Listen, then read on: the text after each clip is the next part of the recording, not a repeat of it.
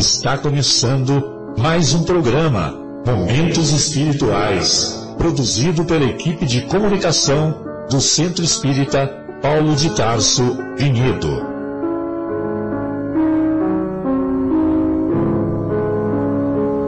Se guardas contigo o estigma do sofrimento, indagando pela solução dos velhos problemas do ser e da dor, se percebes a nuvem que prenuncia a tormenta e o vórtice traiçoeiro das ondas em que navegas, vem conosco. Estudemos a rota de nossa multimilenar romagem no tempo, para sentirmos o calor da flama de nosso próprio espírito, a palpitar, imorredouro na eternidade, e acendendo o lume da esperança, perseveremos juntos em exaltação de alegria que Deus, o Pai de infinita bondade, nos traçou a divina destinação para além das estrelas. Uma boa noite a todos. Iniciamos mais uma edição do, do programa Momentos Espirituais, direto do estúdio da Rádio Capela FM 105,9. Hoje, 27 de abril de 2018. Quero mandar um abraço carinhoso para uma grande amiga nossa, a nossa querida Milzen, que eu chamo carinhosamente de vovó Milzen. E também um abraço carinhoso para uma pessoa que já se encontra na espiritualidade, que é o meu pai Francisco Cesário, que faria aniversário hoje. Ele faria mais um ano de aniversário.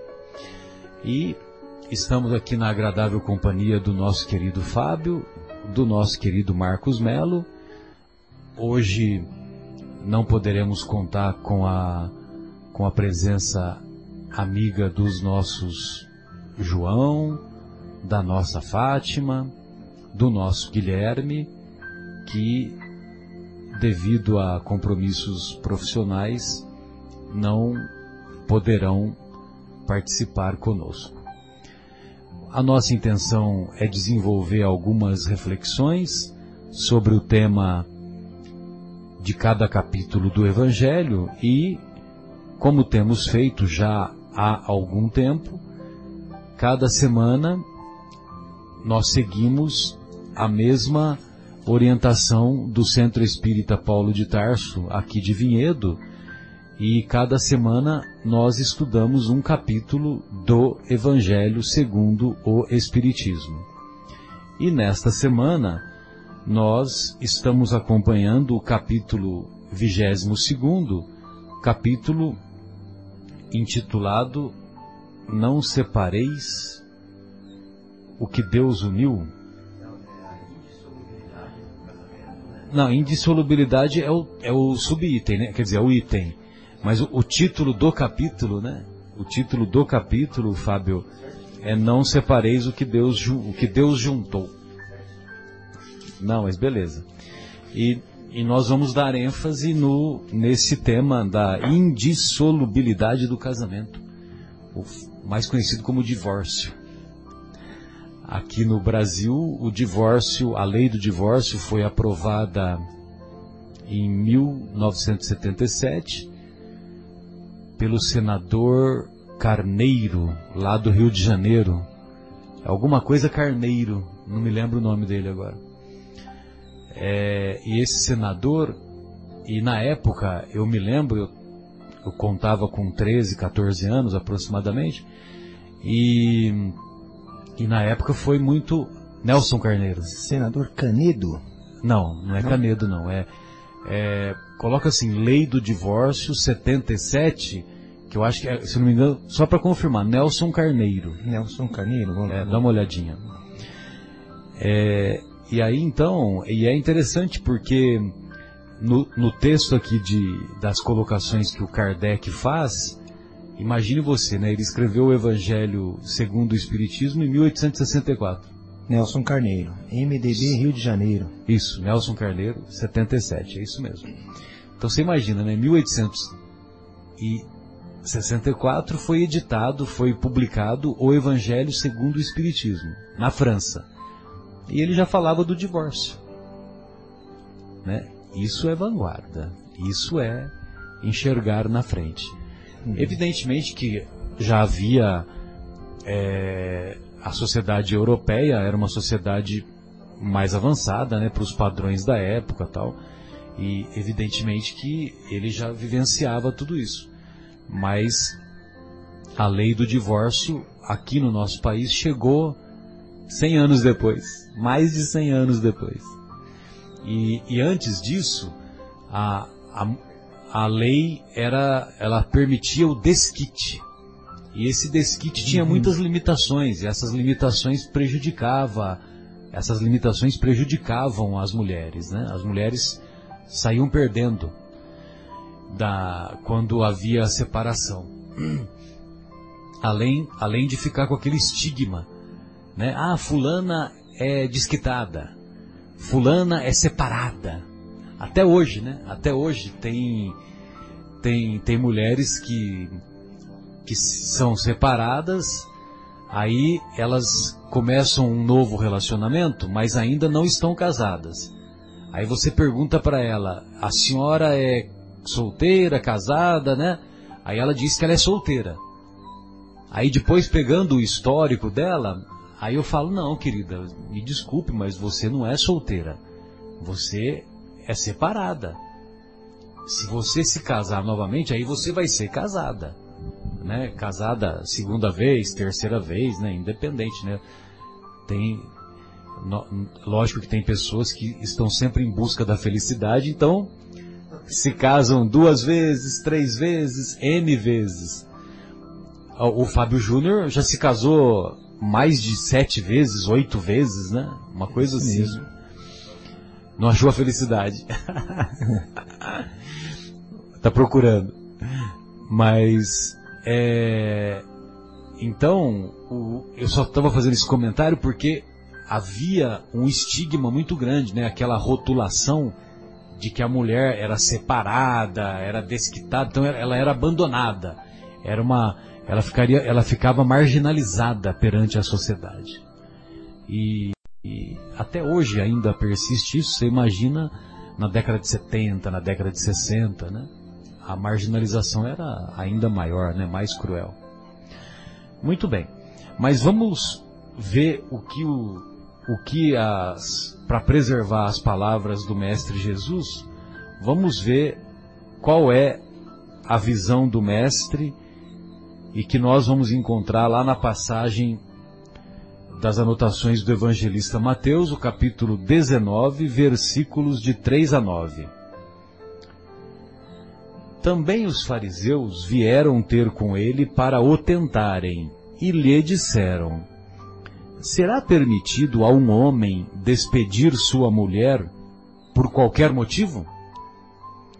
Ele respondeu: Não lestes que aquele que criou o homem desde o princípio, os criou macho e fêmea, e disse, por esta razão, o homem deixará seu pai e sua mãe, e se ligará à sua mulher, e não farão os dois senão uma só carne?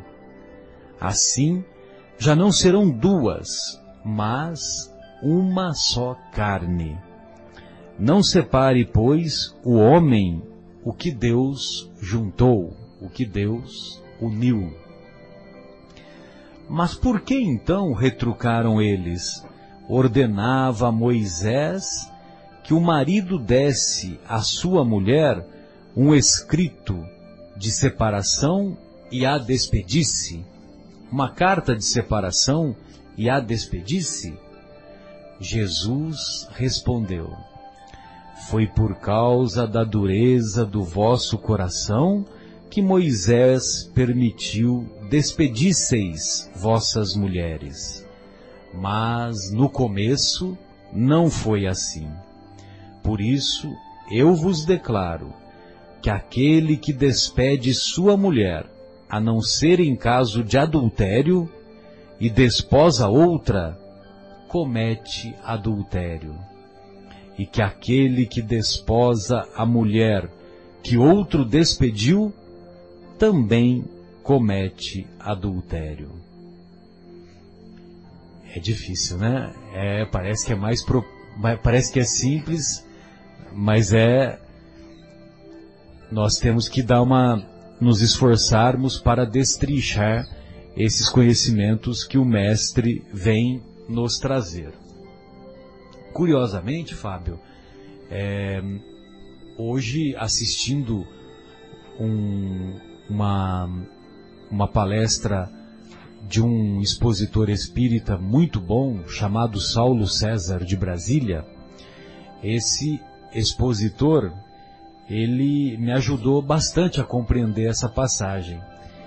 Porque você vai se lembrar, lembra-se da, da parábola do bom samaritano, Marcos, Fábio? É, Lá na parábola do bom samaritano, o doutor da lei quis tentar o mestre e ele, num determinado momento, ele pergunta: quem é o meu próximo? Ou quem é o meu irmão? E era uma polêmica, por isso que eles, por isso que o objetivo dos fariseus era, o objetivo era tentar o mestre. E aí você se lembra, né, que havia uma corrente majoritária que irmão era considerado apenas o israelita da raça, né? Do, da raça dos, dos judeus, dos hebreus. Se, o, se o, a pessoa que precisava de ajuda não era de origem israelita, se era grego, se era romano, o judeu não tinha obrigação de ajudar. Então, esta era a opinião majoritária entre corrente entre os judeus. Uhum.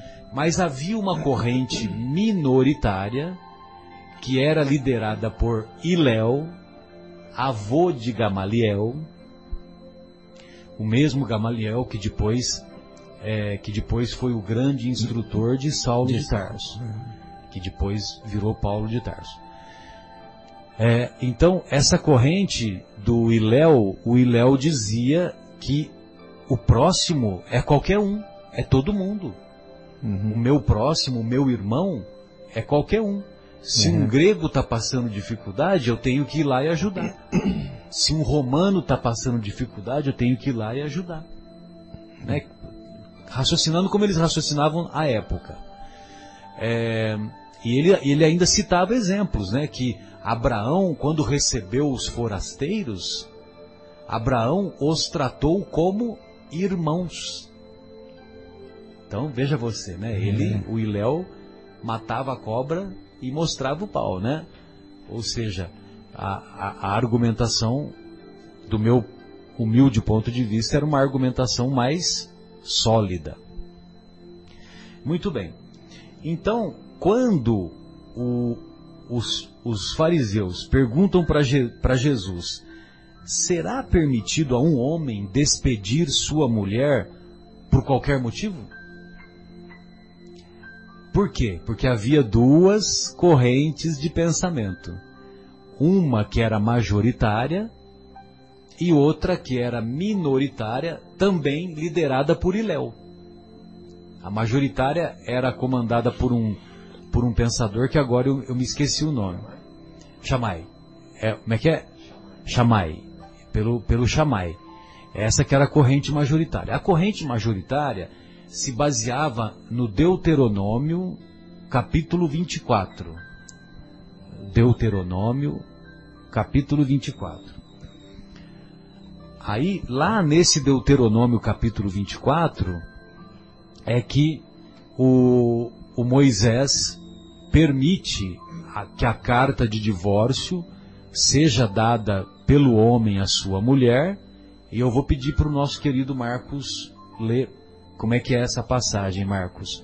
Deuteronômio, capítulo 24. É, ele inicia o Deuteronômio assim: se um homem casar-se com a mulher e depois não a quiser mais, por encontrar nela algo que ele reprova, dará certidão de divórcio à mulher e a mandará embora. Esse é o, o versículo primeiro. Se um homem casar-se com uma mulher e depois não a quiser mais, por encontrar nela algo que ele reprova, dará certidão de divórcio à mulher e a mandará embora. Começa assim. Eu não sei exatamente. Se depois. Pode seguir adiante, Tá. por favor. Se, se depois de sair de casa ela se tornar mulher de outro homem, e este não gostar mais dela, lhe dará certidão de divórcio e a mandará embora. Ou, se o segundo marido morrer, o primeiro que se divorciou dela não poderá casar-se com ela de novo, visto que ela foi contaminada. Seria detestável para o Senhor. Isso, né? Não tragam pecado sobre a terra que o Senhor, o seu Deus, lhes dá por herança. O, cap- o versículo 5. Se um homem tiver se casado recentemente, não será enviado à guerra, nem assumirá nenhum compromisso público. Durante um ano estará livre para ficar em casa e fazer feliz a mulher com quem se casou. Sensacional. Não, é demais isso aí, né? Você Então fica né, como- meu Deus. Porque a gente tem que Mulher é raciocinar. quase um, um objeto. É, as palavras de Jesus, a gente tem que ver a época que ele vivia. né? É, Ele não está falando para a sociedade paulista do século XXI. Né? Ele falava, a argumentação era para aquela sociedade lá da época. E então vejam vocês que a- aquilo que se encontra no Deuteronômio é, é, vamos dizer assim, por qualquer motivo, se o homem não gostou, ele podia dar a carta de divórcio. Aí, essa mulher, se ela encontrasse, desposasse outro homem depois, e o, e o segundo homem, o segundo marido, não que também não quisesse continuar, ela não poderia voltar com o primeiro. E aí tem uma explicação hoje, vamos dizer assim, científica, que é evidentemente que quanto menor o número de parceiros, menor a possibilidade de doenças. Sobretudo as doenças sexualmente transmissíveis. Imagine a época, né? A época, é, as mulheres que tinham, e mesmo os homens que tinham vários parceiros, várias parceiras, evidentemente que estavam mais dispostos às doenças, como a sífilis, é, como outras doenças que, evidentemente, que não havia tratamento. Verdade. Né? A doença ia evoluir. Bem, até metade do século XX, é, nós encontrávamos com muita frequência, metade do século XX, até, século, até os anos 70, anos 80, nós ainda encontrávamos casos de sífilis terciária. Sífilis terciária é sífilis no cérebro e no coração, né? Que era e, e muitas vezes acabava sendo fatal porque não se descobria o não dava tempo de descobrir o diagnóstico, de fazer o diagnóstico e não dava tempo de tomar benzetacil, porque se tomasse a benzetacil acabou o problema. Embora como é uma doença evolutiva e a sífilis terciária é lógico que ela é mais difícil de ser tratada, se não deixou sequela, essa coisa toda, né? Mas de qualquer maneira, até outro dia era frequente. Então é, é uma orientação muito mais no sentido de, de, resguardar, de resguardar as pessoas, né, tanto o homem quanto a mulher, do que propriamente porque voltou com o primeiro, entendeu? Não é por isso, né? De qualquer maneira, é, o Deuteronômio do capítulo desse, desse capítulo 24, ele permite que haja uma facilidade maior para se separar. Né? Então, se você não gostou, você casou com a mulher, mas perdeu o interesse, ou se interessou por uma outra mulher mais jovem, enfim, que o homem podia dar a carta de divórcio para ela. Aí, o que que acontece? Aí, o que que o Jesus faz? Jesus pega e remete o pensamento do, da do fariseu que, que dialogava com o mestre, remete para Gênesis, capítulo 1, versículo 27. Gênesis, capítulo 1, versículo 27. Achou aí, Marcão? Gênesis capítulo 1, 27, tá aqui. Você pode ler para nós aí? Vamos ver. No princípio Deus criou os céus e a terra. Era a terra, vamos direto, Não, vamos 27, direto é, ah, no desculpa, 27. não, perdão. É no, no, no versículo É, vamos 27. direto no 27. É, no Deus versículo- criou o homem. Bereshit bara Elohim não precisa. É. Que é o comecinho, né? criou Deus o homem à sua imagem, a imagem de Deus o criou. Homem e mulher os criou. Macho e fêmea os criou, É. isso. Deus os abençoou e lhes disse: Sejam férteis, fé- férteis e multipliquem-se. Encham e subjuguem a terra. Dominem sobre os peixes do mar, sobre as aves do céu, sobre todos os animais que se movam pela terra. Disse Deus: Eis que lhes dou todas as plantas que nascem em toda a terra e produzem sementes, e todas as árvores que dão frutos com sementes, elas servirão de alimento para vocês. E dou todos os vegetais como alimento a tudo o que tem em si fôlego de vida, a todos os grandes animais da terra, a todas as aves do céu e a todas as criaturas que se movem rente ao chão. E assim foi. O 27 já acabou, né? É, foi. Já, Já já até foi. o 30. Tá. Muito bem. Então, no 27, aí Jesus diz, né? é, quer dizer, Jesus remete o fariseu que o tentava para esta passagem, que o homem, desde o- é, quando Deus, Deus criou o homem. Deus sua criou o imagem. homem à sua imagem e semelhança e criou macho e E fêmea. Macho e fêmea. Macho e fêmea. O nosso querido Severino Celestino, ele se utiliza dessa passagem e ele diz assim, que nós fomos criados heterossexuais e monogâmicos. Heterossexuais e monogâmicos. O que está fora disso é dureza dos nossos corações.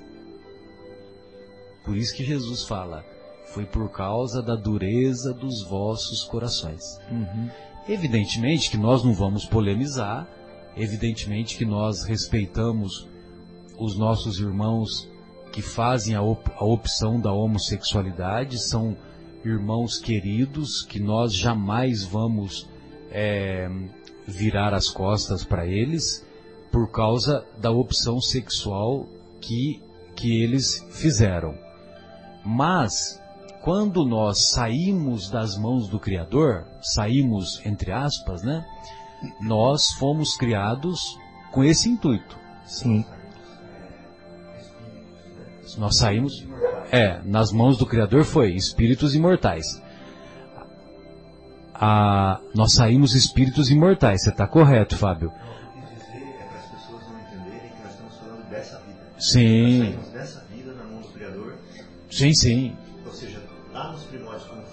fomos criados, né? Só para deixar claro sim, sim.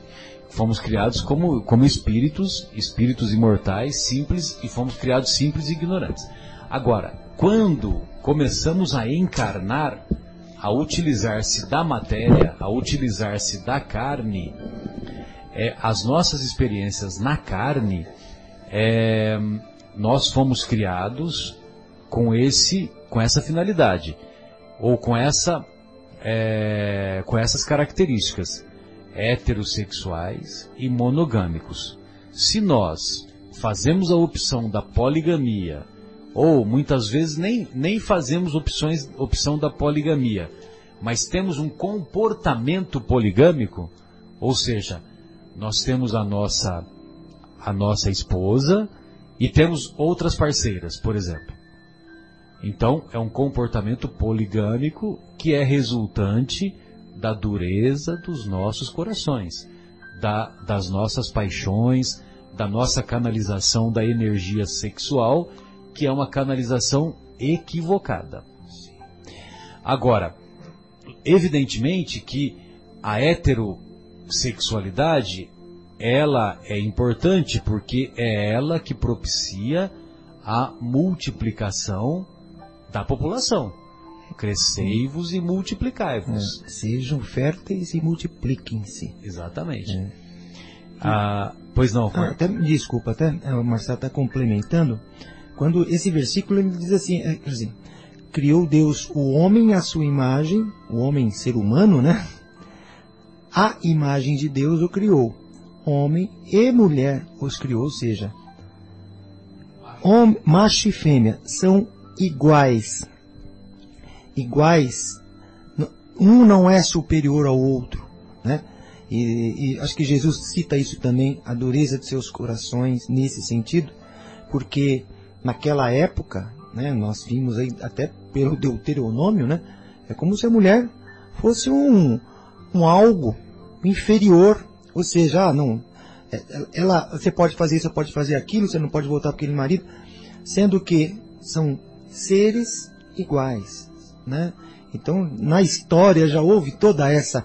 Evidente, o homem, pela força física, né, tomou esse lugar, pela força física, né, tomou esse lugar, eu digo, tomou essa frente, subjugando a mulher, deixando ela naquela época. Hoje a mulher está conquistando muito mais espaço, enfim, né? Mas é, graças a Deus, né, que faz parte da evolução. Sem, sem dúvida, dúvida, sem dúvida, são são iguais, somos iguais, homem e mulher são iguais, cada um com as suas características, né? Então a mulher não é um, um, algo como era tratado an anteriormente. Eu creio que em alguns países ainda é assim, pela dureza dos corações, né, destes. Alguns países que subjugam, a mulher tem que vestir uma roupa toda preta, não pode Exato. aparecer nem o rosto. Né? Não, e o homem pode ter quatro mulheres. É, quantas e, forem. E as mulheres têm que se submeter, né? Não Pela tem... dureza do coração, exatamente, exatamente. como você está falando, só para complementar. Né? Perfeito. E então o que, que Jesus faz? Jesus remete a esse versículo lá do Gênesis, só que ele complementa. Aí ele, Jesus, governador planetário, espírito crístico, aí ele fala por esta razão, o homem deixará seu pai e sua mãe e se ligará à sua mulher, e não farão os dois senão uma só carne. Assim já não serão duas, mas uma só carne. E aí ele complementa com aquela frase magnífica: Não separe, pois, o homem o que Deus juntou, não separe, pois, o homem o que Deus uniu. E aí esse nosso expositor, né, o Saulo César, ele vai buscar lá no, no Evangelho de João, o Evangelho de João, João define Deus como amor. Deus é amor. Então aí nós vamos separar. Não sepa nós vamos fazer uma equação. Não separe, pois, o homem o que Deus uniu. Não separe, pois, o homem o que o amor uniu. O que o amor uniu. Exatamente. Exatamente. O Kardec matou a charada colocando como título do capítulo Não separe o que Deus juntou, né? Então, o, o é, Fábio, Marcos, amigos, é, tem essa complexidade por causa dessas correntes de pensamento, que umas dificultavam o divórcio, o, a, umas consideravam que não, por, por isso que ele perguntou, é, pode despedir sua mulher por qualquer motivo? Né? Porque lá no Deuteronômio está assim. É. Né? Não está assim? Pode, pode, qualquer motivo eu posso, eu quero me separar, não gostei, não quero mais, vou embora. E aí Jesus sai do Deuteronômio e vai para o Gênesis, que é o primeiro livro.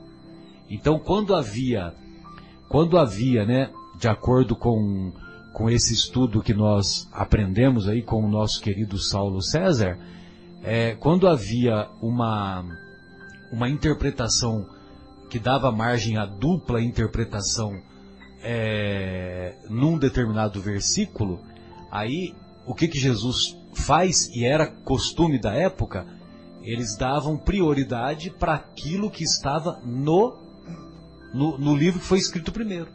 E o livro que foi escrito primeiro foi o Gênesis. Entendeu? É. Que é o macho e fêmea os criou. Ou seja, as pessoas se uniam pela afinidade espiritual, pela afinidade de sentimentos, é que elas se uniam. Então, como havia a predominância do amor, não tinha motivo para separar. Sim, verdade. Entendeu? Então, essa que era a separação. É, bem, o- vamos fazer a primeira pausa musical Sim, e aí vamos. nós é, em seguida retornaremos com mais reflexões. Então, olha, vamos. Retornamos com o programa Momentos Espirituais e Fábio, gostaria de ouvir as suas reflexões. Então vamos lá, Marcela. Obrigado pela oportunidade. É, é interessante a gente ver como realmente o essa, esse fariseu, né, esses fariseus que vieram tentar Jesus queriam realmente tentá-lo, né? Por quê? Assim como no, na- no episódio da mulher adúltera, por exemplo, né? Era da lei que se devia apedre- apedrejar a mulher adúltera.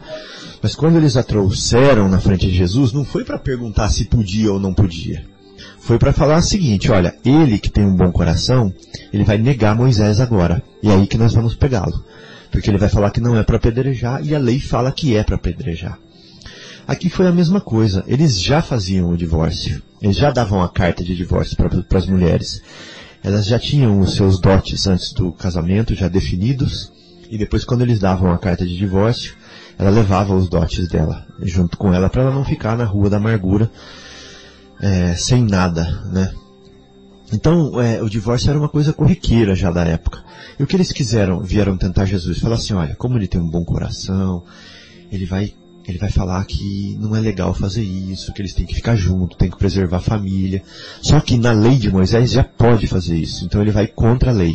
E aí é aí que nós vamos condená-lo, né?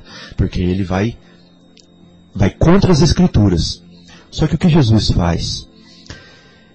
Ele vai de fato contra aquelas escrituras que ele diz que foram feitas por causa da dureza do coração. E aí ele traz o zap, né, no jogo de É. truco. Ele não Traz traz nem o, é, nem a espadilha, nem o sete de copas, ele traz o zap, que é o que? É o livro mais antigo e o, e o mais importante, que é a Gênesis. É. né? Então ele vai lá na Gênesis e fala aquilo que o Marcos pesquisou pra gente. Né?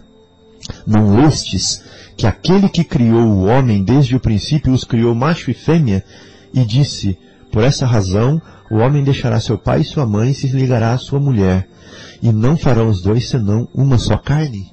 Ou seja, ele pegou esse texto lá na Gênesis. Eu juntei dois pedaços, né? O primeiro é o é, do capítulo 1, versículo 27, e o segundo é do capítulo 2, versículo 24.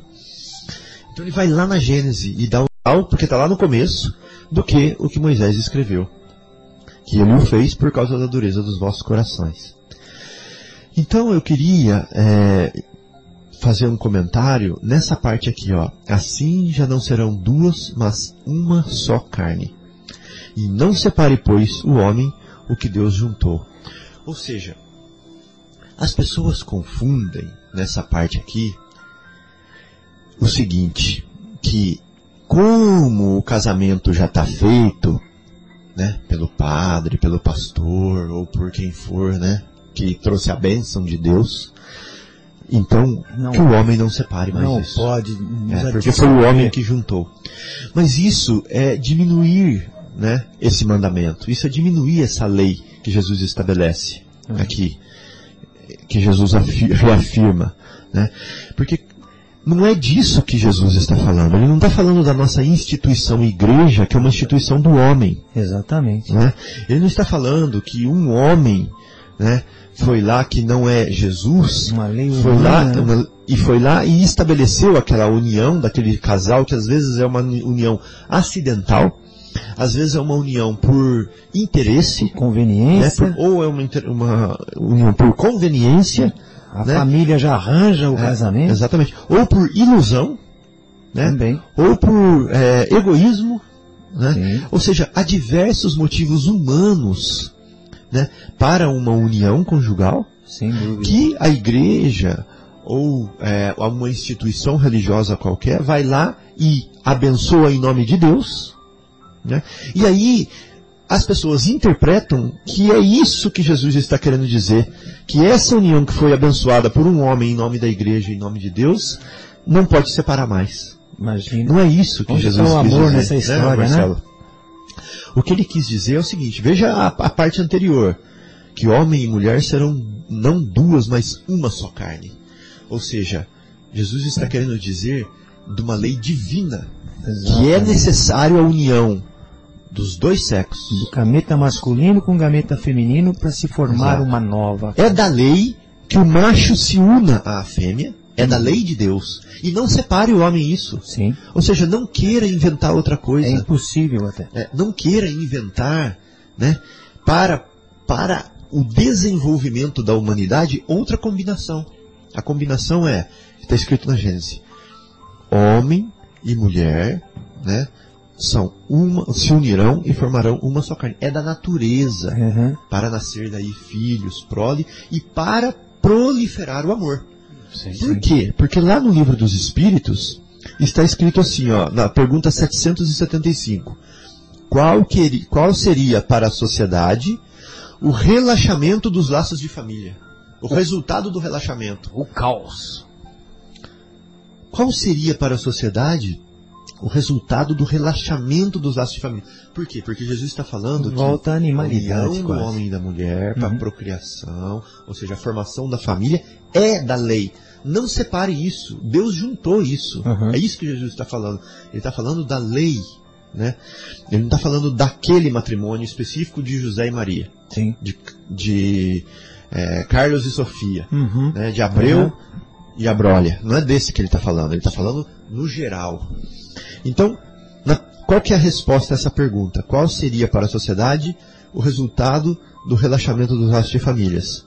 A resposta é recrudescência do egoísmo. Recrudescência Isso, né? do, do egoísmo. Então, quer dizer, a minha mulher é minha personal trainer nessa vida. Né? Eu sou personal trainer dela. Sim. Ou seja, eu estou aprendendo a dividir com ela.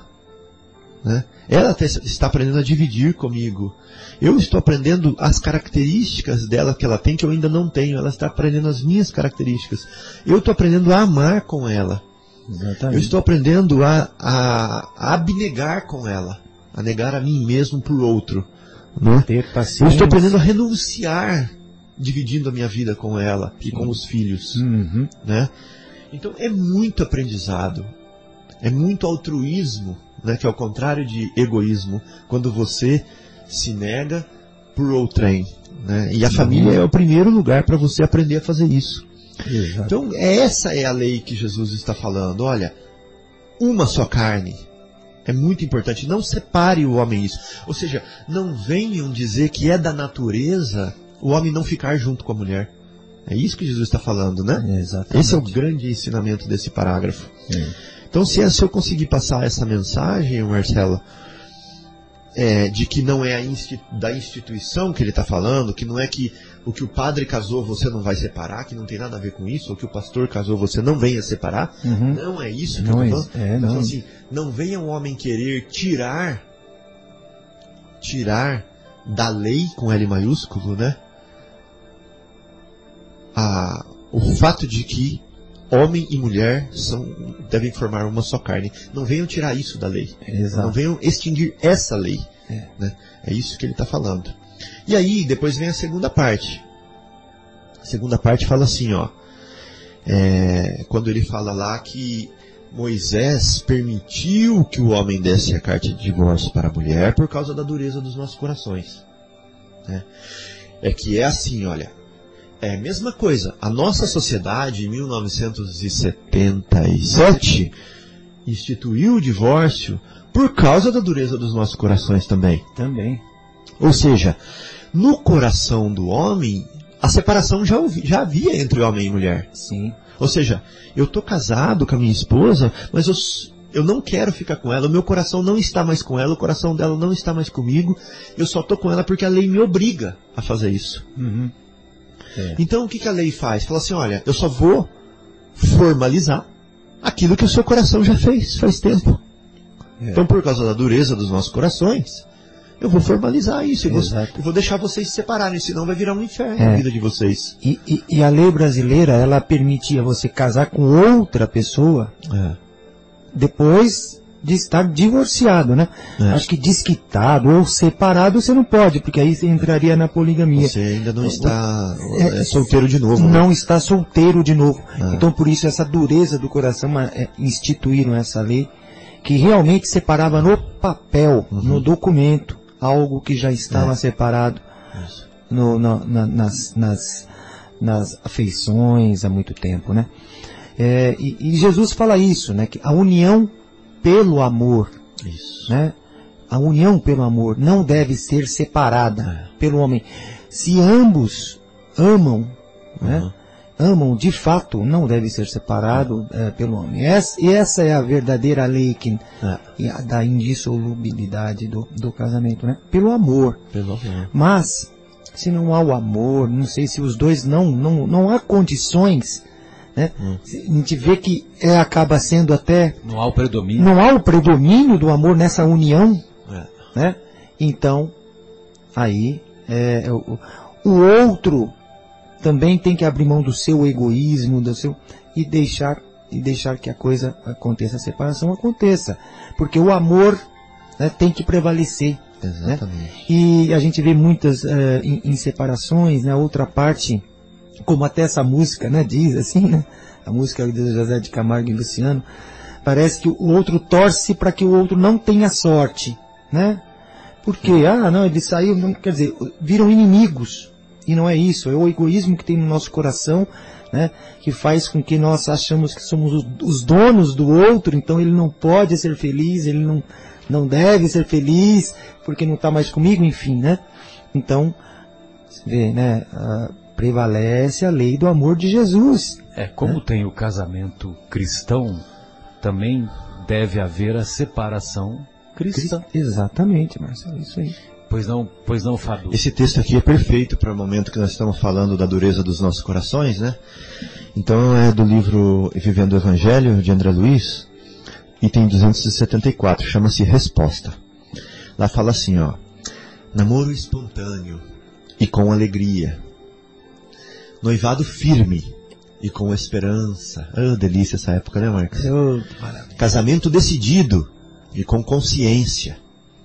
Trabalho solidário e construção do lar. Filhos desejados e família constituída. Toda essa fase aqui, ó. Superação de dificuldades e com entendimento. Divergências ocasionais e com respeito. Sacrifícios recíprocos e objetivos comuns passeios em conjunto e com prazer, vida doméstica, mas com harmonia, decisões importantes e com responsabilidade. Que bonito, né? Você pergunta por que razão casamentos assim começam a não dar certo? Tem gente que separa depois de 30 anos, né? Por que, que casamentos assim começam a não dar certo? E apesar de todos os esforços, acabam em separação. A resposta é de Jesus quando afirma, por causa da dureza dos vossos corações. Uhum. Legal, né? Sensacional. Sensacional. André O Luiz. mestre veio esclarecer tudo, né? E, e o divórcio, a lei do divórcio, ela, ela facilitou muito aqui no nosso país, porque muitas uniões descambavam para a violência.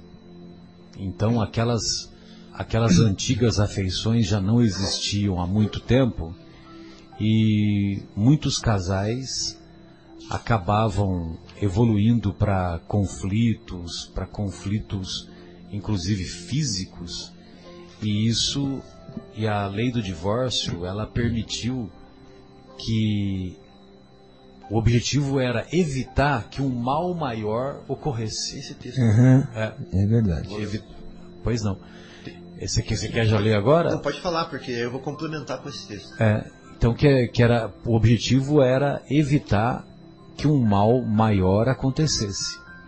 Agora, nós vamos observar também lá no lá no na obra Vida e Sexo que o, foi psicografado pelo Emmanuel que a que a visão espírita sobre o casamento, sobre o divórcio, é uma visão mais amplificada porque a união foi estabelecida, foi ocorreu uma combinação prévia de se estabelecer uma família entre aquele casal.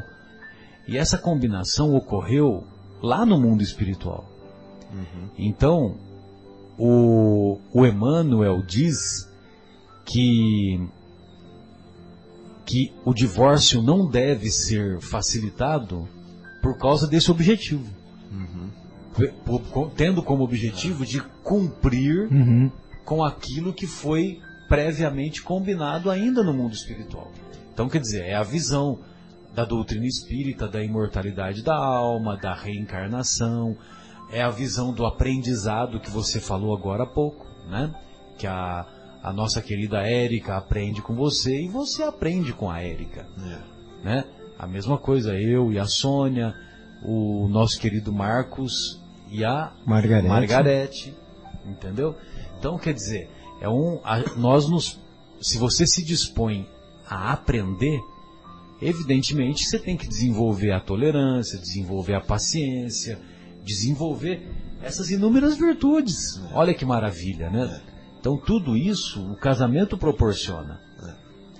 Agora, é preciso que um outro, uma outra interpretação dessa que você colocou, né? O que Deus uniu, o homem não separa. O que o amor uniu, o homem não, não deve separar. Porque é, quando houve um encontro no, por exemplo, no meu caso, entre mim e a Sônia, houve uma afinidade de sentimentos, uma afinidade de, de conceitos, Sim. uma afinidade química. Então, toda essa afeição que houve, ela, ela serve num primeiro momento de incentivo, de motivação para que se estabeleça a união. Sim, isso aí. E, evidentemente, que cabe a cada um de nós Cabe a cada casal fazer essa afeição se desenvolver, uhum. essa afeição se solidificar, Sim. justamente através do através do, da, da, ampliação das nossas virtudes, né? da prática das nossas virtudes de, de paciência, de, de compreensão, de perdão, de tolerância.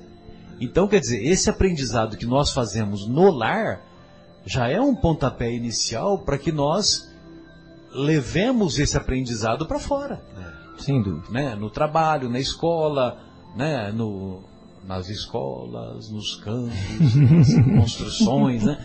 Ou seja, é, todo quanto é canto, em tudo quanto é canto.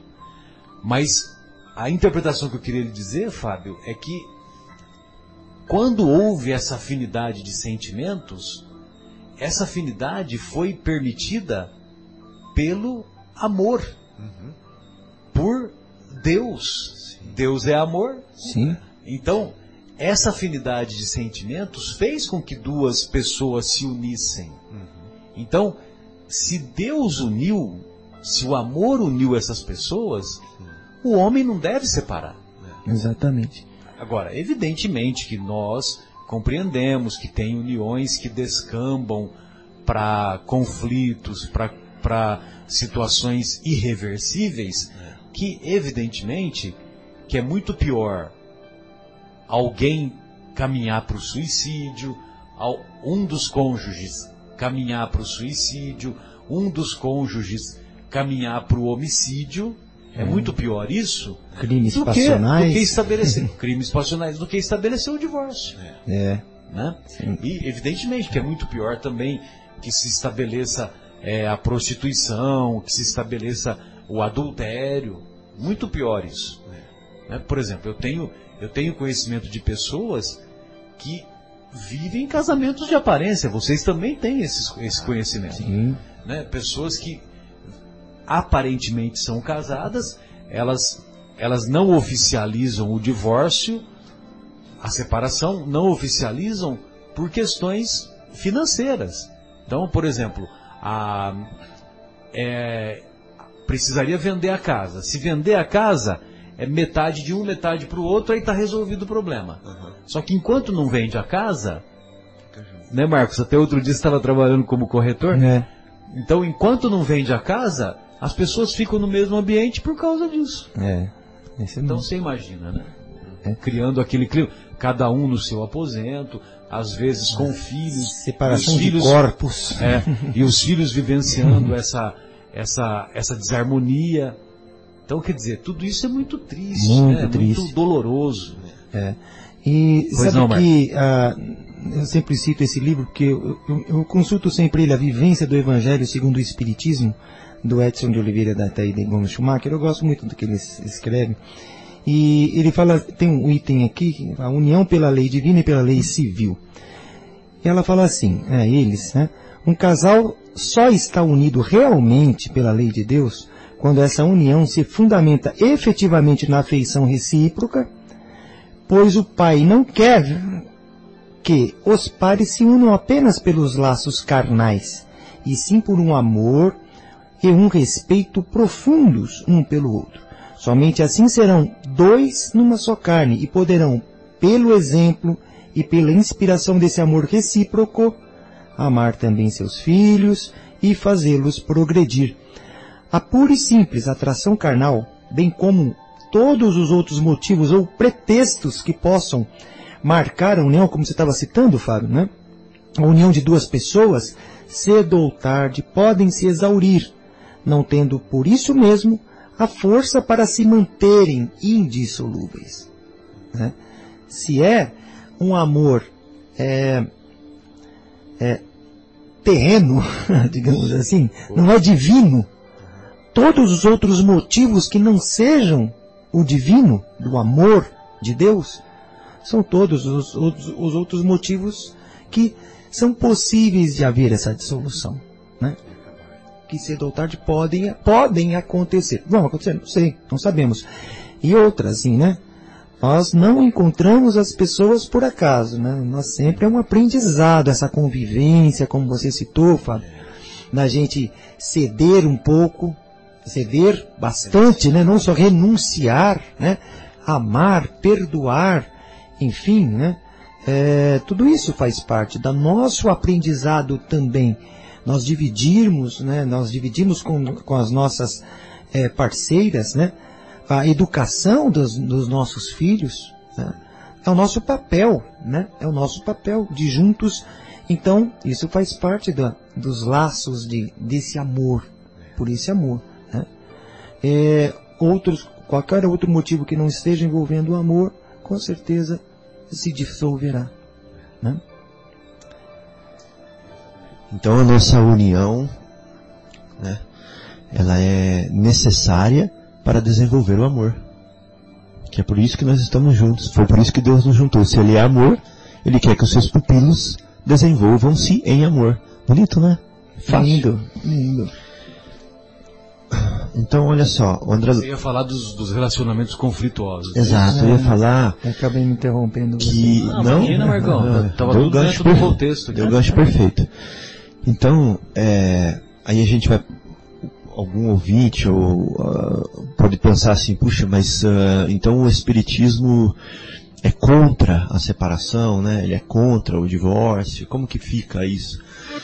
E o André Luiz, ele traz alguns aspectos aqui que, mo- Precisamos desenvolver o bom senso. Exatamente, que mostram que há situações aonde o relacionamento conjugal é prejudicial. Ele já não está mais pautado no amor, como a gente está discutindo aqui, ele não está mais pautado no desenvolvimento do amor. Não é mais isso que está sendo gerado ali, está sendo gerado incrustação né, de ódio, Incrustação. de mágoa, ressentimentos, Uhum. e, e às vezes proliferando isso para os filhos, né? proliferando isso para a família, para as famílias, né? de avós, tios, não sei o quê. Então, ou seja, de, ao invés de cumprir o compromisso, o objetivo que é do que? De desenvolver o amor para gravitarmos para Deus, né? está fazendo o contrário, está nos afastando de Deus. Hum, Sim. E quais são as situações? Então André Luiz fala aqui assim, ó, a separação torna-se inevitável quando o casal toma atitudes que impedem de vez qualquer entendimento. Por exemplo, não conhece a tolerância e os atritos são frequentes. Cultiva questiúnculas e as discussões se repetem. Não considera o respeito e os impropérios se multiplicam. Então olha para onde está descambando. Une-se pelo interesse material, Marcos. E o cálculo substitui o afeto, Marcelo. Olha. É o exemplo que você acabou de dar. Não valoriza a paz compre- da compreensão e o desentendimento se prolonga. Resvala na agressão física e a brutalidade se evidencia.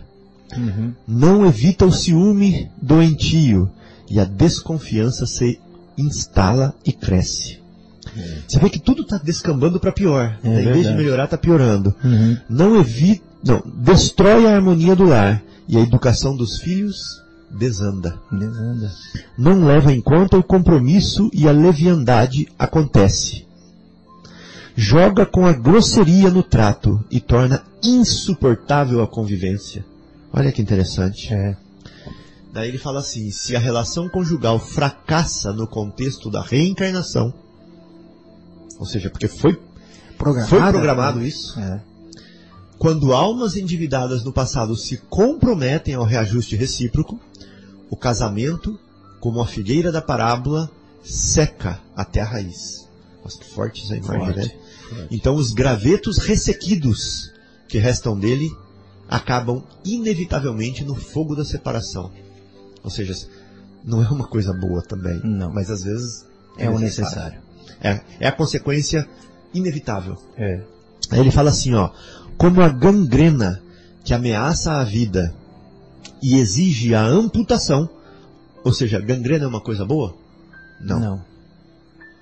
Mas ela exige a amputação. Então tem que separar. Né? Como a gangrena que ameaça, por isso que no, no- no livro do Evangelho fala assim que é um, não é no Evangelho que fala isso não, tem alguma outra obra que fala assim que às vezes é um mal necessário, né? O divórcio. É, a gangrena que exige a amputação. Verdade. Tais circunstâncias revelam enfermidade grave do casamento e na impossibilidade de qualquer outra solução levam também à cirurgia radical da separação. Então é uma cirurgia radical. É uma coisa que é extrema, necessária às vezes. né? É, É bom essa figura, né?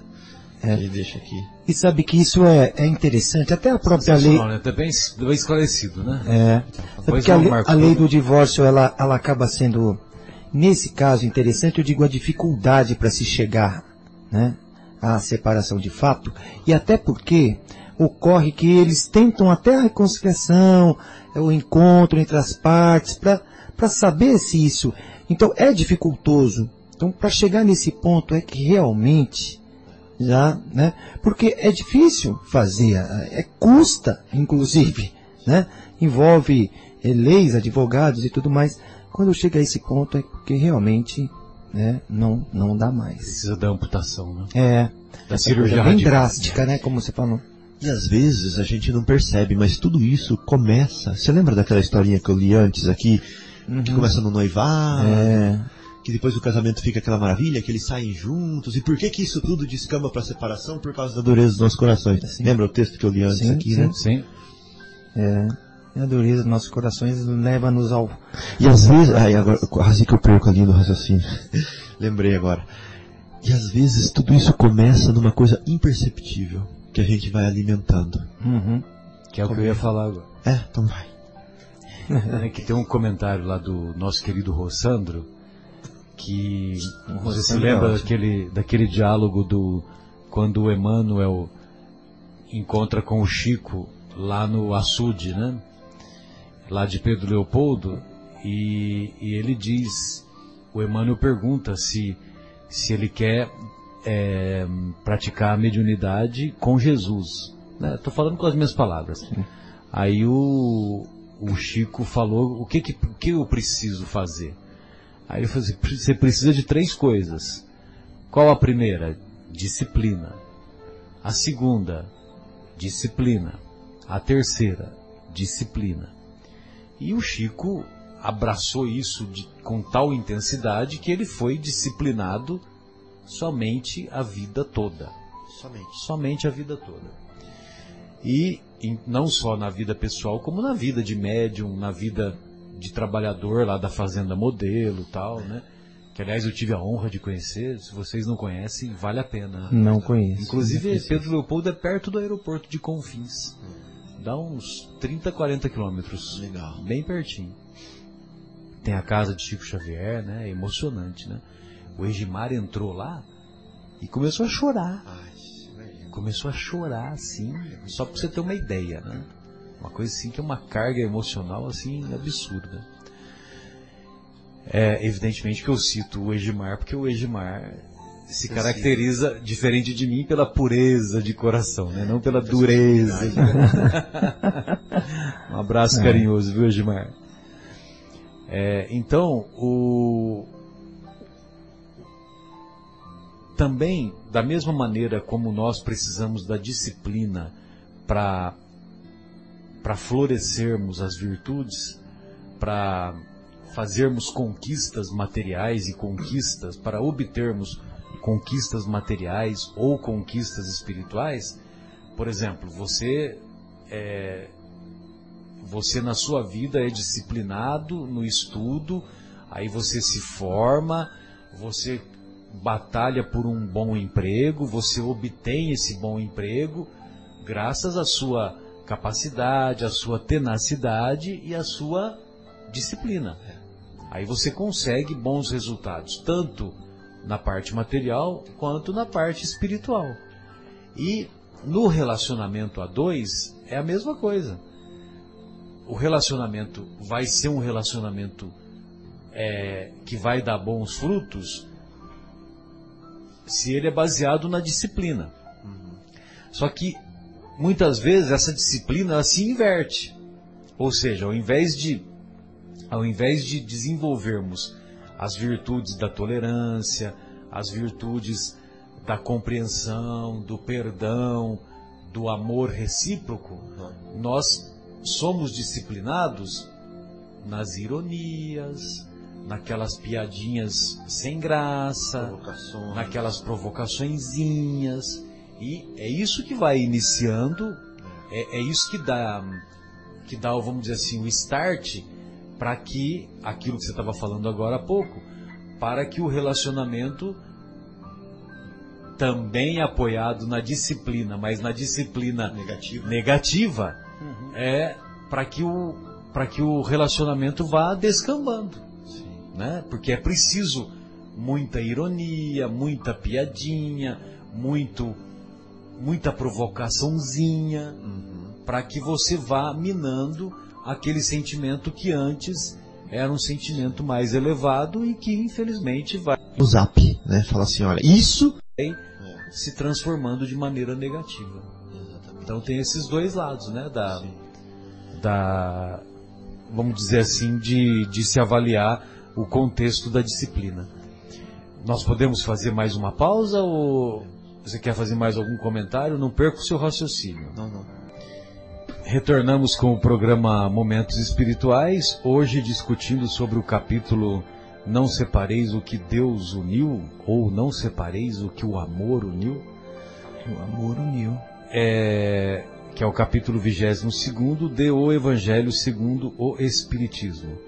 Estamos discutindo acerca da indissolubilidade do casamento e chegamos às conclusões que, evidentemente, que o, quando o relacionamento é devastador, quando o relacionamento descamba para a desarmonia, evidentemente que a melhor, a melhor solução é o divórcio, mas que essa separação se estabeleça de maneira cristã, de maneira em que haja, em que haja o império da compreensão, o império do, da harmonia, na, mesmo na separação, vamos harmonizar, né? Vamos entrar no acordo. Sim.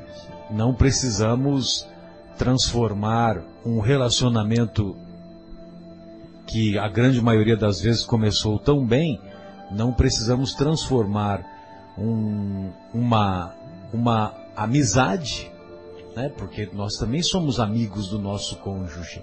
Sim. Não, não, não, não podemos transformar essa amizade numa inimizade, em angariar inimigos, angariar opositores. É, por conta Então, do vamos, orgulho, é, né? Por conta do orgulho, Orgulho. por conta da- das nossas paixões, das nossas energias mal direcionadas. Então, vamos procurar facilitar o, o, o, o acordo do divórcio, é, até para dar demonstração de civilidade, até para dar demonstração de, de sabedoria perante os filhos, por exemplo.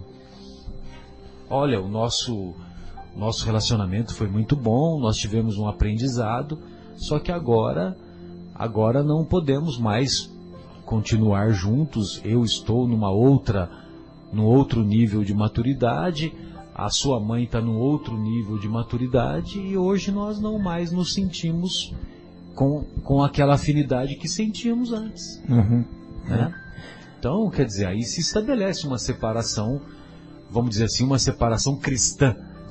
Do mesmo jeito que tem o casamento cristão, vamos agir com civilidade. Uhum. Pois não, Marcos? Não, eu só queria citar aqui, Marcelo, até para a gente colocar isso também em discussão, que no final deste, deste texto né, de Mateus, é, ele diz assim, né, Eu, pois, vos declaro que todo aquele que repudiar a sua mulher, se não for por causa da fornicação e casar com outra, comete adultério. E o que casar com a que o outro repudiou, comete adultério. É que naquela época também, diferente do que nós vemos hoje, o adultério, adultério para nós parece ser uma coisa única, né? Uma coisa única, adultério. Eu, aqui, pela palavra usada e pelo sentido usado, é uma coisa muito mais ampla. Muito mais amplo. Ele está adulterando a lei do amor. Adulterando. Ou seja, modificando. É, É, pra pior, né? exatamente, está adulterando.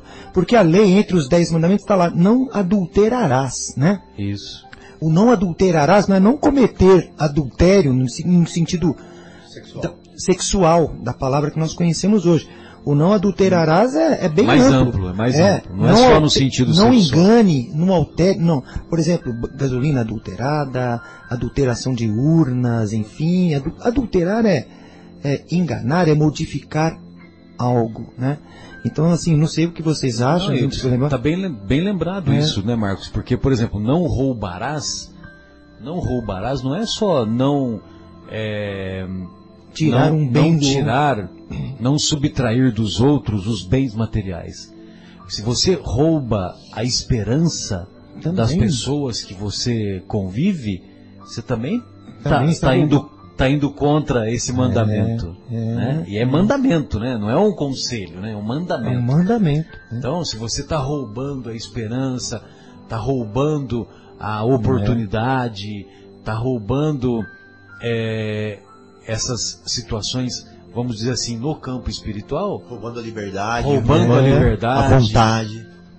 Pois é, então, É. roubando a vontade. Olha só, bem lembrado, hein? Sim, Fábio? roubando à vontade. Então, então É, é, tem que ver essas leis Você e- vê que o, o, o sentido é muito mais amplo. Muito né? mais amplo. Então, os dez mandamentos, eles não foram escritos à toa, né? Sim. Então, sim. não é só para aquela comunidade, é são leis universais que podem ser resumidas. Se você amar a Deus sobre todas as coisas e ao próximo como a si mesmo, Já você não vai fazer tudo. nada disso. Sem dúvida, sem dúvida. Você não vai adulterar É. a urna, não vai adulterar a gasolina. Verdade. É que para muitos que leem esse no final, puxa, não, não posso casar com aquela que foi, quer dizer, eu estou cometendo um adultério, ela já não está mais, quer dizer, a gente, a gente entende por essa palavra que realmente o adultério não é aquilo, é, Adulterar a é- lei. não- é adulterar a lei de amor. Lembrado. É, bem, e outros comentários aqui que nós gostaríamos de, de, de trazer aqui à, à baila é, é em relação aos, a um tema que está na nossa vida corrente, que é a união dos casais homossexuais. Então, os nossos irmãos homossexuais, hoje, é, muitos, muitas uniões homoafetivas é, se consolidaram e, e essas uniões homoafetivas, as pessoas que dela participam, ah, e quando eu digo as pessoas que dela participam, eu só estou descrevendo, não que eu me, eu, pelo fato de ser, de me colocar como heterossexual, eu não me julgo superior a eles, aos nossos irmãos homossexuais. Mesmo porque nós sabemos de muitas pessoas é, que têm, que fazem essa opção da homossexualidade e são pessoas de altíssimo nível, são Sim. pessoas de uma moralidade exemplar, Sem dúvida. são pessoas de um conhecimento cultural e de um comportamento ético, para mim, invejável. Né? E Acima dos nossos, né? acima dos nossos. Sim. E, e, e, e vou dizer mais, viu, Fábio? Não é, não é só no meio espírita, né? Nós vamos encontrá-los em, é, em outras denominações religiosas e, e mesmo não religiosas, né? Pessoas assim de um comportamento ético moral absurdamente elevado. E o e felizmente hoje a me parece que já no nosso país já está aprovado, né? O, o, o A casamento união estável, a não é entre, união, a união estável dos entre dos nossos irmãos homossexuais Uhum. e e também a minha dúvida que eu não tenho certeza é se já está aprovado a a, a possibilidade dos casais homossexuais fazerem adoção, entendeu? Porque me parece que É. isso ainda não está aprovado, mas parece que tem uma alguma alguns casos correndo lá no, na- nas esferas da justiça brasileira para que se estabeleça a jurisprudência. E, e nós, é, nós, lógico que eu não falo em nome do Espiritismo, porque eu não sou ninguém, né? Mas nós espíritas, pelo menos a maioria dos espíritas, é não somente favorável ao casamento dos, dos nossos irmãos que fazem a opção da homossexualidade, como também favorável à adoção. Nós não vemos problema nenhum Sim.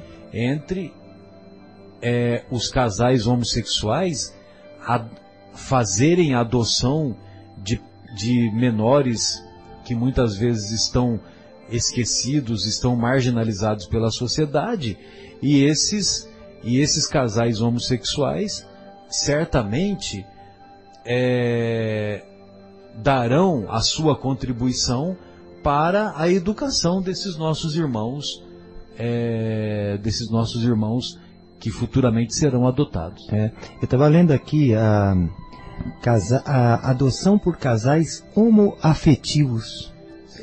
Casais Né? homoafetivos, Homoafetivos. é até mais simpático. Exatamente, porque Tira aquela conotação sexual. sexual é porque há uma afeição entre esses dois espíritos encarnados, né? Exatamente. Eles estão encarnados, mas são dois espíritos. Nós temos que E lembrar são disso também. manifestações do amor também. Sim, manifestações do amor. É. Só que uma lei divina e até natural, ela não pode ser quebrada nesse sentido, que é a lei da reprodução, né? Existem fertilizações, né, in vitro, porém o, o gameta masculino tem que se unir ao gameta feminino para que ali surja uma, uma Que a prole seja constituída, Exatamente. né? Então, não há possibilidade dos é, pessoas do mesmo sexo é, se haver uma multiplicação né? Mas, um, né? entre pessoas do mesmo sexo. Pelo menos por enquanto não, né? É, verdade. Mas acho que por ser divino, isso acho que não haverá não tem essa possibilidade, né? a não ser que crie sinteticamente um gameta. Mas não- eu creio que não. O homem não consegue gerar uma, uma criança, né? nos deu o corpo, né? É, como a mulher também não tem possibilidade de fertilizar a outra. Sem dúvida. É, então, isso é uma coisa é, de Deus, divina. E, de certa forma, os homoafetivos, esses casais homo- homoafetivos, é evidente, faz, fazem parte de uma minoria, né? Se fosse maioria, acho que as populações iriam se diminuindo, provavelmente, né? E, e em algum tempo elas, uma raça, ela poderia se, se quase extinguir, não haveria reprodução, não é mesmo? Sei Sem dúvida, sem sentido. dúvida. É, mas eu estava lendo sobre a, a, a lei, ainda não, ainda não realmente não foi aprovada, né? É, Ainda não, né? Não. Da- a lei da adoção, né? Não, está em discussão ainda, tem bastante discussão com relação a isso, mas a, a lei da adoção ah, por casais homoafetivos ainda não foi. Até porque mesmo para casais he- heterossexuais, a lei de adoção ela é muito, muito demorada, muito complexa, né? Muito complexa. Eu acho que o que fica, vai ficando, né, desse nosso estudo, é a ideia de que existe um, um plano, né, existe um propósito. Olha que bonito. Sim, Ou seja, o mundo não é governado pelo acaso. Existe um plano divino, existe um Sim. propósito, Uhum. existe uma ordem, existe um objetivo. E já que essa essa causa, né, ela é amor, o propósito, a ordem, o objetivo é o amor, sim, né? Então todo o universo é regido pelo amor. exatamente. E como nós, como Jesus disse assim, ele deixou o mandamento dele no final, né? Ou seja, quando perguntaram para ele qual era o maior mandamento, numa determinada passagem da sua, da sua vida, ele falou que era amar a Deus sobre todas as coisas e ao próximo como a si mesmo. Uhum. né? Mas no final, ele falou assim, e eu vos deixo um novo mandamento. Né? O meu mandamento. Não é mais aquele mandamento antigo das escrituras antigas, é o mandamento de Jesus. É amai-vos uns aos outros como eu vos amei. Exatamente. Então, esse é o propósito. Jesus deu já a letra pra gente. O propósito é o amor. A gente veio do amor, a gente vai para o amor. Uhum. né? A gente está se transformando em amor. Então, leis humanas, papéis, regras, Convenções convenções, são transitórias. transitórias. Muda É. com o tempo. Exato. O que era outrora já não é mais, e o Exato. que é hoje poderá no futuro não ser mais. Exatamente. E tudo está nessa metamorfose ambulante. Porque não fica parado tendo aquela velha opinião sobre tudo, É, oh, né? muito boa. Não fica parado, estagnado. Aquela... Então essa metamorfose ambulante, as nossas leis vão se mudando, vão se aprimorando, mas o grande objetivo dessa nossa romagem, né, como espíritos, é nos tornarmos amor. Então Deus não se preocupa com papéis civis. Nós é que temos que nos preocupar com eles. Nós é que temos que adaptar os papéis civis para as leis eternas. Para a lei com L maiúsculo. Essa preocupação é nossa. Né? Então as leis que estão escritas nos papéis são os homens que escreveram. Então Deus se ocupa na escola da vida, né, nesse playground infinito que Ele nos deu aqui. Qual que é a- o objetivo dessa escola? É aprimorar os nossos sentimentos. É que os nossos sentimentos caminhem para o amor. né? Porque o amor é o sentimento mestre.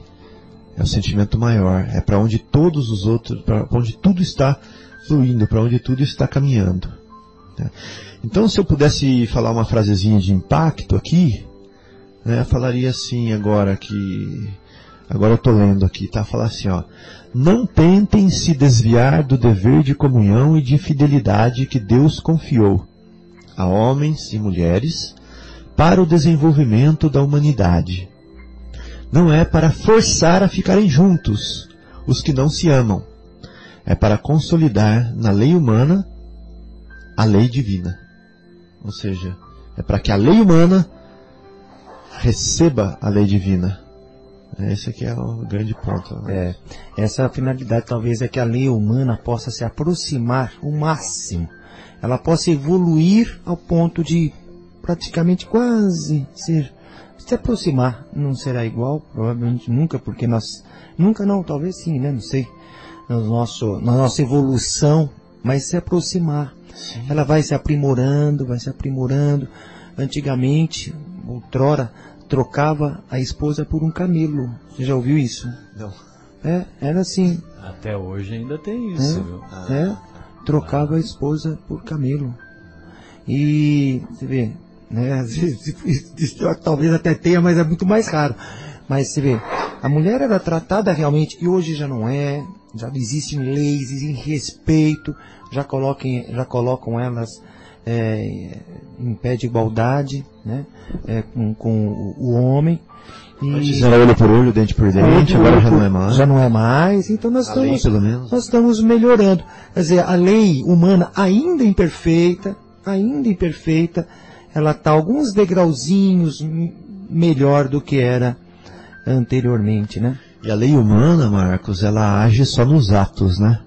E a lei divina age no sentimento. Exatamente, é. exatamente. Isso aí nós vamos demorar bastante para alcançar ainda, né? É, é sim, é sim. Então, no começo, nós tínhamos, você tinha feito menção que efeito teria sobre a sociedade humana a abolição do casamento, né? Você lembra? Uhum. Pergunta do livro dos Espíritos, é, 775. Não, é 696. Ah, é? É. Então copiei errado. 696. Que efeito teria sobre a sociedade humana a abolição do casamento. Seria uma regressão à vida dos animais. É, a animalidade. Até Nossa, tinha a não, ser que, a não ser que a 775 não, seja outra. A, a, pergunta que você leu foi outra. Ah, foi muito próximo a essa, mas... Você tá com aí, não, né? Procura aí para nós, o Marcos. Mas é muito uhum. parecida, né, é. a resposta. É, eu acho que sim. É, acho que é essa daí sim, só que a tradução é diferente. dos Espíritos 775. É. E é porque é mais fácil aí, viu, Marcos? Por isso que eu estou te pedindo. Não, beleza. Sete, livro dos Espíritos 773 e 775. Vamos ver aqui. Laços de família. Ah, tá. É um pouquinho diferente. É. É. Lê aí, Marcos. A 775 diz assim. Qual seria para a sociedade o resultado do relaxamento dos laços? Relaxamento dos laços de é, família. Que seria uma recrudescência do, do egoísmo. egoísmo. É? Recrudescência do egoísmo. E que é semelhante. Mas é muito né? similar a essa é, que você leu. Se você abolir o casamento da sociedade, uhum. é porque o, o, casamento é o que vai dar a união, né? A uhum. união da família. Isso. O laço de família. Então, uhum. se você afrouxar os laços de família, vai ocorrer a recrudescência do egoísmo. E a abolição do casamento seria uma regressão à vida dos animais. Então, os animais os animais eles não vivem, os nossos irmãos animais, eles não vivem para comer, beber e procriar, comer, uhum. dormir e procriar. É, é verdade, é verdade que nós, que nós seres humanos, em muitas situações nós fazemos isso também, né? Nós só vivemos para comer, dormir e procriar, é. né? Muitas, muitas coletividades, inclusive ainda, ainda assim agem. É. Mas seria uma regressão à vida dos animais. Exatamente. A 773, né? É, é, a, é a seguinte pergunta: Por que é que entre os animais os pais e os filhos deixam de reconhecer-se desde que esses não mais precisam de cuidados? Né? Aí a resposta: os animais vivem a vida material hum. e não a vida moral. Olha. Exatamente. A ternura da mãe pelos filhos tem por princípio o instinto de conservação dos seres que ela deu à luz. Logo que esses seres podem cuidar de si, si mesmos, está ela com a sua tarefa concluída. Nada mais lhe exige a natureza. Olha, nada mais lhe exige a natureza. É, natureza. Por isso é que os abandona, a fim de se ocupar com os recém-vindos, com os que estão, Os novos. os novos. É. Olha só o, que o. Kardec- o comentário do Kardec sobre esse tema, né? Que seria uma regressão à vida dos animais, a Uhum. abolição do casamento. É a questão, desculpa, qual que é? 696. Meia- É, ou seja, Marcelo, eu vou insistir, não é a separação de um casal, a abolição da instituição casamento. abolição da instituição do casamento. Então seria assim, a uni- ele diz assim, a união livre e fortuita dos sexos é o estado de natureza. União livre e fortuita dos sexos. Uhum. O casamento constitui um dos primeiros atos de progresso nas sociedades humanas, Olha. porque estabelece a solidariedade fraterna. Então, por isso que o casamento é importante, né? Porque você vai desenvolver a solidariedade baseada na fraternidade, solidariedade fraterna. Sim. É, porque é uma pessoa que veio de outra família que está unindo, que tá se unindo com você, que também é de outra família, né? Então, quer dizer, está havendo uma solidariedade. E, e é muito legal, porque nós vemos é, africanos se casarem com europeus. Uhum. Aqui no Brasil tem uma mistura Sim. maravilhosa, né? Aqui no né? Brasil é sensacional. Ah, e em vários povos, né? Hoje, você, mesmo lá nos Estados Unidos, que tem um- uma, uma complexidade racial, né? Do, da, da intolerância racial, melhor dizendo, Uhum. mas mesmo assim a gente vê uniões com frequência, né? De americanas loiras com os, os nossos irmãos africanos Uhum. de pele escura, né? Uhum. É, então se estabelece a solidariedade fraterna e se observa entre todos os povos o casamento, se bem que em condições diversas, né? Sim. Então lá no Oriente Regras Médio, diferentes. É as diferente. regras são diferentes, aquela Uhum. coisa toda. A abolição do casamento seria, pois, o retorno à infância da humanidade e colocaria o homem abaixo mesmo de certos animais que lhe dão o exemplo de uniões constantes. Sem dúvida. Então tem muitos animais que, né, Que são há um- uma É. união constante e São monogâmicos. monogâmicos. Exatamente, É, monogâmicos. é. Agora, eu, eu busquei essa questão pelo seguinte: lá na questão 695, o Kardec pergunta para os benfeitores espirituais: será contrário à lei da natureza o casamento? Isto é, a união permanente de dois seres? É contrário à lei da natureza a união permanente de dois seres? Agora, olha a resposta. Vocês já sabem a resposta, vocês já, já ouviram anteriormente, né? Mas olha a resposta. Os benfeitores espirituais não responderam nem que sim, nem que não. Eles responderam assim: O casamento é um progresso na marcha da humanidade. Ou seja, é um progresso. Haverá um momento em que nós, que a sociedade humana não mais terá necessidade do casamento, da união Uhum. entre dois, da união permanente de dois seres. Aí eu lhe pergunto, em algumas sociedades ditas civilizadas, nós já observamos isso. Se você pegar lá entre os nossos irmãos europeus, cada vez mais as pessoas se unem tardiamente. Vai se casar com 30 anos, 35, Sim. 40 e acabam tendo filhos?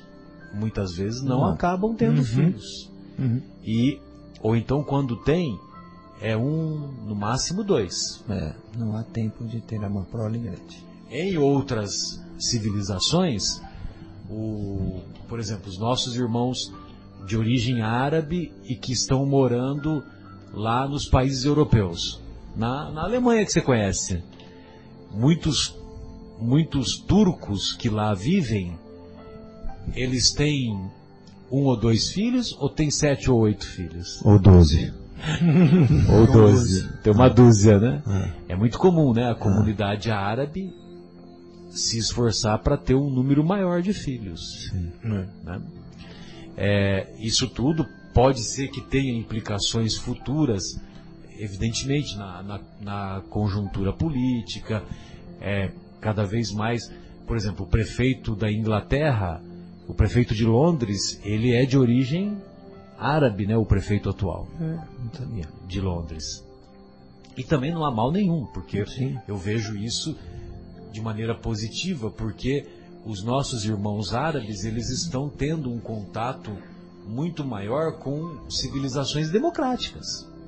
Sim. E, e evidentemente que esses árabes, quando eles voltam lá para a origem deles, né, para os países de origem, eles certamente se sentirão desconfortáveis com a, aquela sociedade que ainda se encontra com aqueles métodos mais, eh, mais rígidos, Ortodoxos. com aquelas, com aqueles, é, mesmo com, vamos dizer assim, com poucas manifestações de liberdade, né? É. Vamos dizer assim.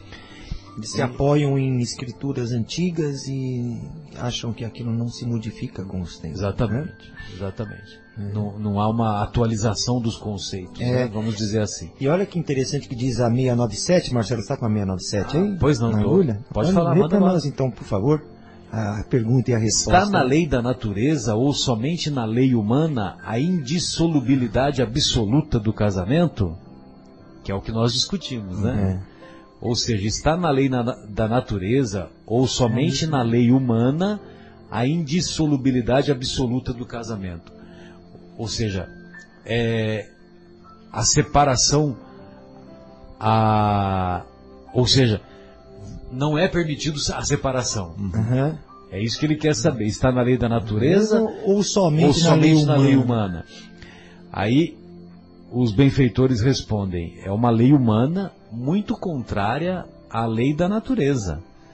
Mas os homens podem modificar suas leis. Só as leis da natureza são Imutável. imutáveis. Só as leis da, da natureza são imutáveis.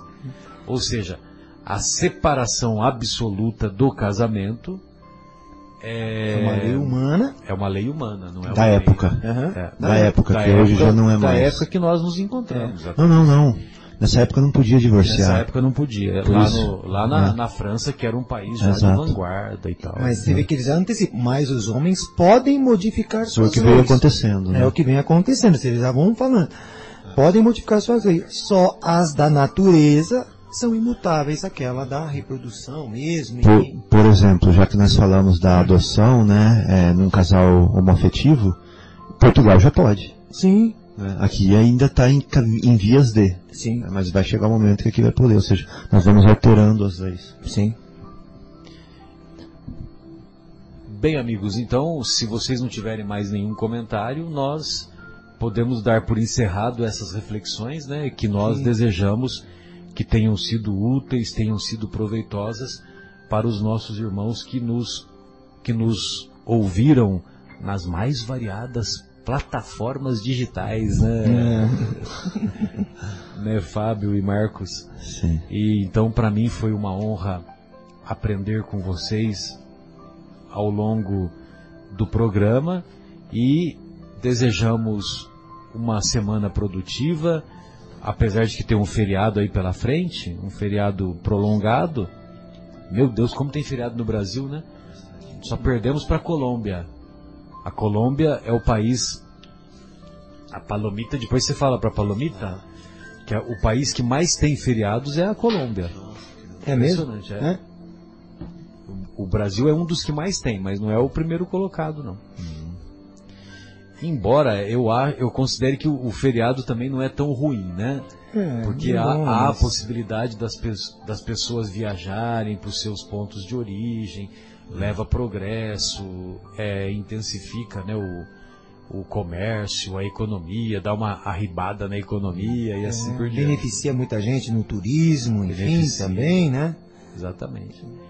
Então nós desejamos uma semana produtiva e um abraço carinhoso ao nosso querido Guilherme, à nossa querida Fátima, ao nosso querido João e a tantos corações que nos que nos causam o sentimento de saudosismo. Um grande abraço, Fábio, suas despedidas, Marcos, suas despedidas. Boa noite, pessoal. Muita paz e até o próximo programa. Boa noite a todos também. É, só fazendo um resumo, né? Prevalece a lei do amor, né? Que prevaleça sempre a lei do amor. E tudo dará certo. tudo dará certo. Uma boa semana a todos. É muita luz, muita paz. É, que estejamos aí de volta juntos novamente na próxima semana. Um abraço a todos os amigos, os ouvintes. Fiquem com Deus até a próxima sexta, se Deus quiser.